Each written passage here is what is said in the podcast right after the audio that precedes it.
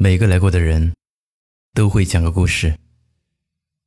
你好，欢迎光临路人酒馆，我是程东。本期故事来源：宁发条鸟。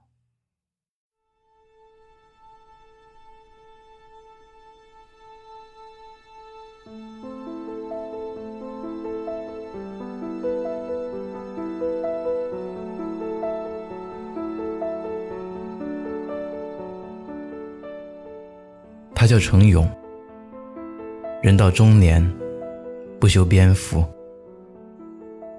生意经营不善，屡屡被催房租，夫妻离异，前妻又带着儿子去移民，他又恨又无奈，只能骂自己没本事。家中的老父亲身患血管瘤。急需一笔医药费做手术，生活中能想象的重担，都压在了这个男人头上。从程勇身上，多多少少能看到每个人的影子。经历了年少轻狂，洗尽风霜，磨平了棱角，我们把生活中的苦往肚子里咽。把一家老小的泪往肩上扛。他看到一线生机，挣扎再三，他铤而走险，冠以救人之名，做起了走私低价白血病仿制药的生意。正版药卖四万块钱一瓶，他只卖五千，而一瓶成本。只有五百。短短时间内，他成了病人眼中的药神。生意越做越大。为了自保，为了家人，他选择了急流勇退，弃病人于不顾。这种做法看起来无可厚非，但涉及到法律，人的胆子。自然就变小。一年后，老友吕受益因负担不起治疗白血病，不想连累家人，选择了自杀。程勇的心被狠狠凿了一下。程勇决定重新贩药，这次一瓶只卖五百。目的只有一个：救人。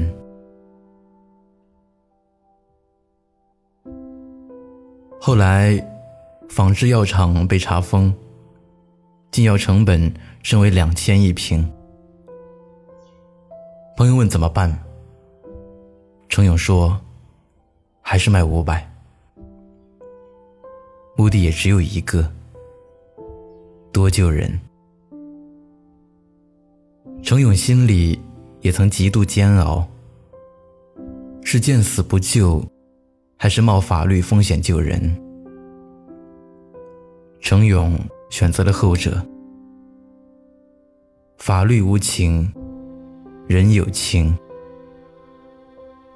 他心里比谁都清楚，走私售假药有罪，但面对一个个鲜活的生命。他知道，此时的见死不救，更是罪大恶极。最终，结果不难猜测：天网恢恢，疏而不漏。程勇因走私贩卖假药，被抓捕判刑。可其中关于人性的拷问，却值得思索。程勇。到底做错了吗？他是个坏人吗？我问过自己，如果有相同的机会，我做不到献祭式的自我牺牲。在程勇做出那个选择的那一刻，我以为这个人的人格是伟大的。白血病人吕受益，家中妻子年轻美貌，又刚刚生有一子，强烈的求生欲让他找到程勇，希望能够帮忙走私低价仿制药。有人说，若不是他最初的怂恿，程勇也不会走上不归路。他知道这个事情犯法，但也顾不上这么多。他想到自己还这么年轻，他想要照顾家庭，想听到孩子叫一声爸爸，仅此而已。他的想法也正顺应了程勇当时的处境。两个走投无路的人相遇，只能咬着牙。拼一把试试了。随着程勇的退出，吕秀义难以负担高昂的医疗费，最终选择自杀，只希望能够减轻家人的生活负担。或许吕秀义的选择，从一开始就是一个错误呢。他因偷药与程勇结识。最终又因为送药，为了保护程勇不被抓，而被车撞死。程勇在医院哭喊着：“他才二十岁呀，想活命有什么错？”这一幕让我打了个寒战。还有为了女儿自甘堕落。去舞厅跳脱衣舞的私会，为了钱，为了给女儿治病，他愿意出卖肉体，甚至不惜让程勇潜规则自己，只为了能留在他身边挣钱，继续买到便宜药。这种行为常让人难以接受，可现实就是。一分钱难倒英雄好汉。他没有选择，宁愿自己丢脸，被人骂下三滥，也想救孩子的命。电影自始至终，我们可以看到，每一个人都有自己的立场，都有自己的苦衷，都有自己应负的责任。我们无法单纯的定义谁对谁错，在人性的拷问之下，绝对的善与绝对的恶界限变得模糊，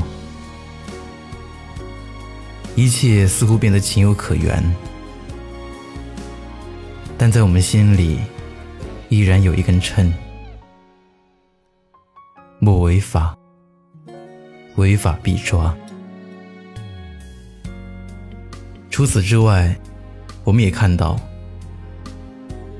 法理虽冷酷，幸好还有人情味儿，让这个世界变得更加温暖。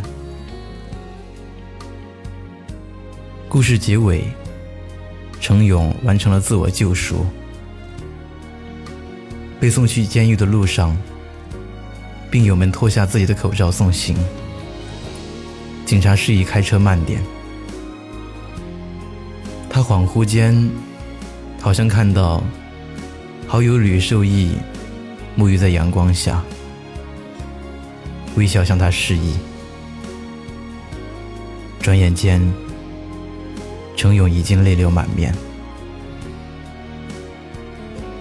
他们都没有做错，大家都是平凡人，只不过做出了自己能够做的最正确的事。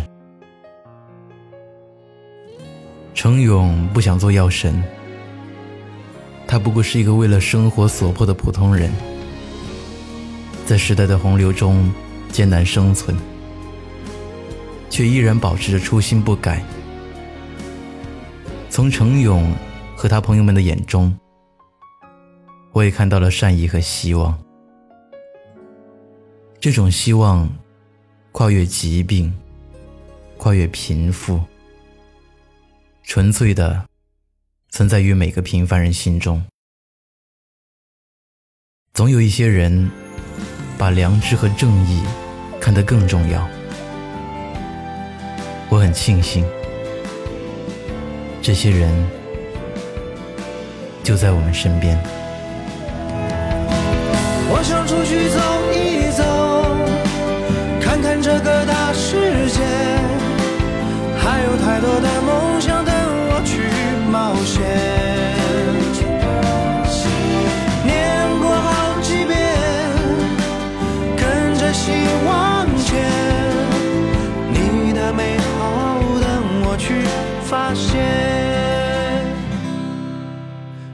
你的美好等我去发现。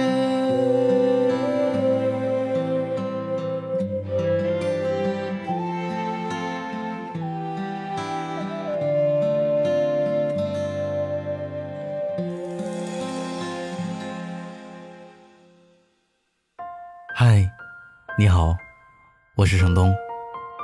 今天你过得还好吗？